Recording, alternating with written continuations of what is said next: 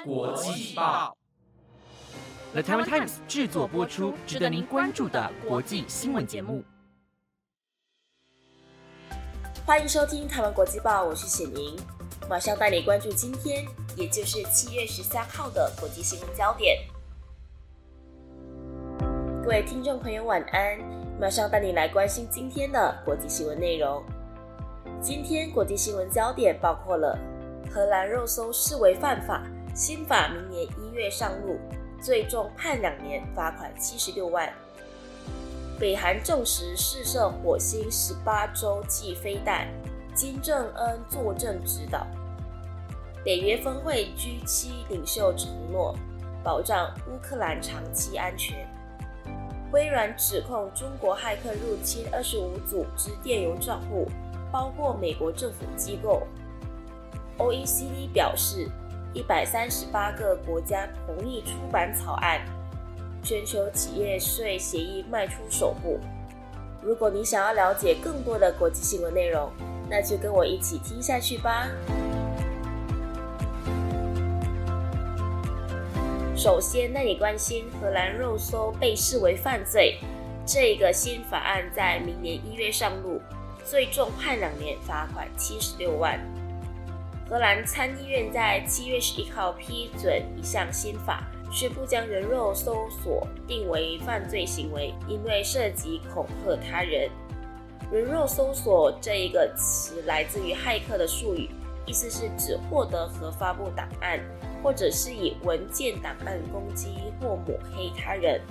而作为这一种恐吓形式呢，人肉搜索今年在荷兰越来越普及。包括急救人员、警察、政客、记者、科学家和政府官员呢，都纷纷成为攻击的目标。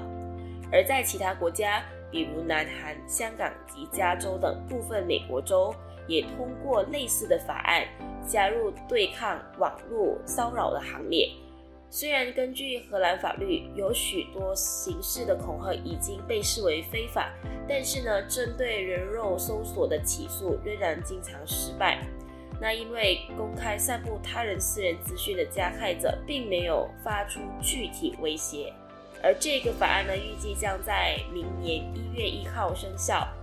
触犯人肉搜索，最高可以判两年监禁，或者说最高两万两千欧元，大概是新台币七十六万元的罚款。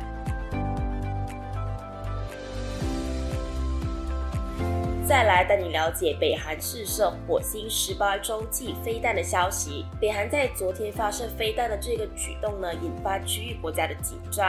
而官媒朝中社在今天证实，前一天试射的是火星十八型洲际弹道飞弹，而北韩领导人金正恩呢，有亲自到现场坐镇指导。那根据报道指出呢，这个火星十八最大飞行高度。达六千六百四十八点四公里，用了七十四分钟五十一秒飞行，大概是一千零一点二公里之后，精准的落入东部海域的目标地点。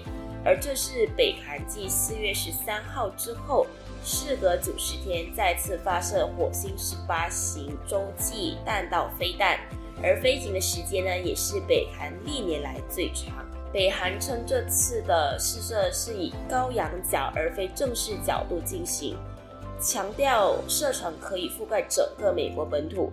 而北韩呢将继续采取比以往更强势的军事行动，直到美国和南韩承认敌对北韩的政策失败，并放弃相关的政策。接着带你关注 G7 领袖在北约发表的联合宣言。北大西洋公约组织领导人今天在立陶宛举行峰会，七大工业国集团 G7 领袖在场边会谈时发表联合宣言，直言会确保乌克兰的长期安全。G7 领袖在联合宣言中提到，将和乌克兰合作，包括对乌克兰的双边长期安全承诺和安排，实现三大目标。而这一个三大目标呢，包括。确保可持续的力量，保卫现在的乌克兰，并阻止俄罗斯在未来的侵略。第二个呢是加强乌克兰的经济稳定和韧性，第三，因为战争为乌克兰提供相关的技术和财政的支持，让乌克兰能够继续实施有效的改革议程。那美国总统拜登有说到，G7 联合宣言将确保对乌克兰的支持将持续很长的一段时间。他提及不会等到乌克兰加入北约的进程结束，才确保对乌克兰的长期安全承诺。那乌克兰总统幕僚长叶尔马克也有说到。G7 联合宣言对乌克兰来说是一种重要的胜利。接着带你了解有关中国骇客入侵二十五组织电邮账户的消息。微软 Microsoft 在今天的时候就有说到，在一波主要针对西欧实体的大规模网络间谍活动当中，和中国政府有关的骇客入侵了大概二十五个组织的电子邮件账户。而其中呢，也包括美国政府机构。微软在网站上声明中表示，这一个被称为 Storm 零五五八的骇客组织，利用伪造验证的这一个权杖，入侵使用 Outlook 服务的电子邮件账户。而这项活动呢，在五月的时候就已经开始了。那中国外交部发言人汪文斌就说到。这项指控是为了转移对美国向中国进行的网络攻击的注意力。那中国驻伦敦大使馆并没有针对这个指控进行回应的，而北京当局呢也否认进行由政府支持的骇客活动。最后带你关注的是一百三十八个国家同意全球企业税协议的出版草案。那经济合作暨发展组织 （OECD） 在今天的时候就表示，在各国政府如何更公平地分配跨国企业税的协议方面，全国一百三十八个国家已经同意多边协议的出版草案，而这个举动呢，被视为达成协议迈出的第一步。OECD 在近日呢，召集了全球一百三十多个国家，在法国巴黎总部召开了两天的会谈，达成了这项进展。而目前呢，有不少跨国企业借由海外的投资，将获利转移到低税率国家避税，而其中呢，以科技公司最为明显。在二零二一年，在 OECD 主导的会谈当中。就跨国企业最低税率为百分之十五达成协议，也订定了如何对跨国企业课税等规定，确保各国政府不会因为企业避税而蒙受损失。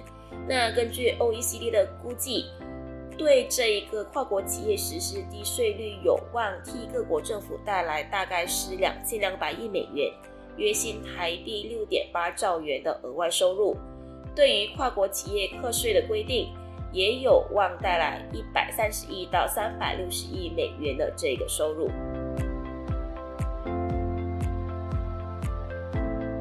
那以上就是今天的台湾国际报新闻内容，是由 The Taiwan Times 制作播出。不知道你对今天的哪一则新闻是更加印象深刻的呢？